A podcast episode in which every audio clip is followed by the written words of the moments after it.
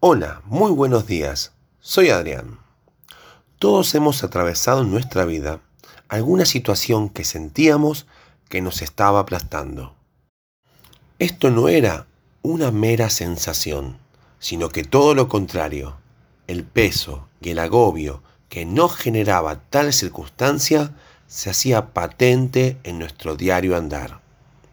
Hoy vamos a prestar atención a las palabras que pronunció Jesús en la sinagoga de Nazaret, que dan respuesta para todas aquellas personas que necesitan salir de esta condición. Leyendo en Lucas 4:18. Allí dice que Jesús vino a poner en libertad a los oprimidos, o como también se lee en Isaías 61:1, a poner en libertad a los presos, a darles apertura de la cárcel. El término que leemos como poner en libertad significa literalmente enviar lejos en libertad, dejando a la vista que para salir de la opresión es necesario muchas veces realizar un cambio de posición, un traslado a un nuevo espacio. Esto mismo es lo que Dios ha realizado por medio de Jesucristo, tal como lo leemos en Colosenses 1, 12 al 14, donde se nos invita a andar como es digno del Señor, con gozo, dando gracias al Padre que nos hizo aptos para participar de la herencia de los santos en luz, el cual nos ha librado de la potestad de las tinieblas y trasladado al reino de su amado Hijo, en quien tenemos redención por su sangre, el perdón de pecados. Lo expresado por el apóstol Pablo nos ayuda a profundizar el concepto que venimos contemplando, ya que él utiliza el verbo griego metistemi, que tiene un significado especial.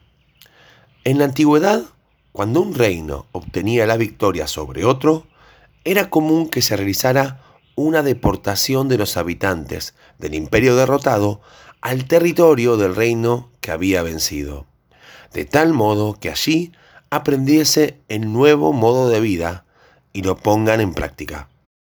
Esto mismo encontramos que quiso realizar Nabucodonosor con Daniel y sus amigos, aunque ciertamente en un modo negativo.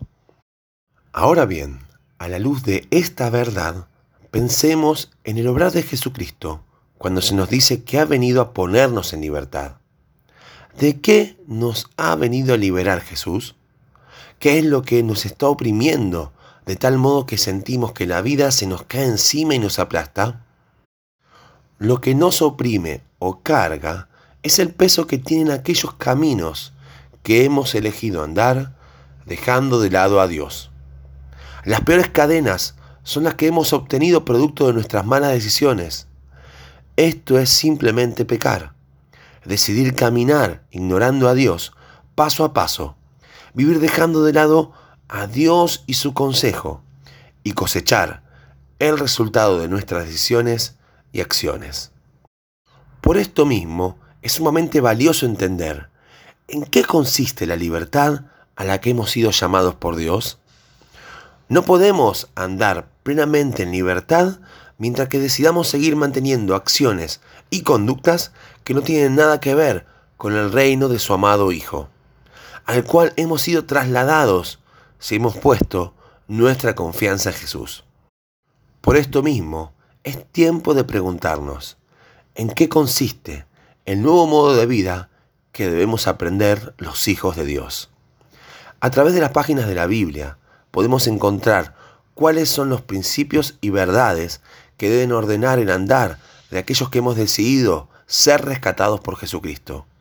Pero si deseas echar una mirada rápida a varios de ellos, nada mejor que leer Mateo capítulo 5 al 7 donde el Señor expuso estas verdades bajo el título que nosotros conocemos como el Sermón del Monte. Allí podemos escuchar la voz de Jesucristo, desafiar a cada uno de nosotros a imitarle a Él y la vida a la que nos llama en el reino de Dios. Si pusiéramos en práctica las verdades eternas que allí se encuentran, de seguro muchas de las cargas que oprimen la vida del hombre ciertamente desaparecerían.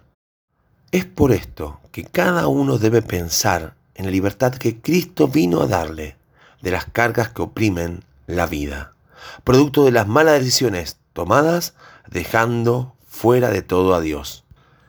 Esta libertad no consiste en que sigamos andando del mismo modo una vez que hemos conocido a Jesucristo, ya que hemos sido llamados a una nueva forma de vida, la de la libertad. Es interesante leer las palabras de Pablo a los de Éfeso, escribiendo él desde la cárcel, pero viviendo la libertad que vino a darle Jesucristo. Os ruego que andéis como es digno de la vocación con que fuisteis llamados. Jesús vino a hacernos libres de las cadenas y de la culpa que oprime nuestra alma. Vino a trasladarnos a un nuevo reino, donde podemos descubrir que estar sujetos a Cristo y a su voluntad es nuestra verdadera libertad. Gracias Dios, porque la libertad que hay en Jesús es perfecta y me invita a descubrir que hay un nuevo modo de andar digno de un hijo de Dios. Que el Señor nos bendiga.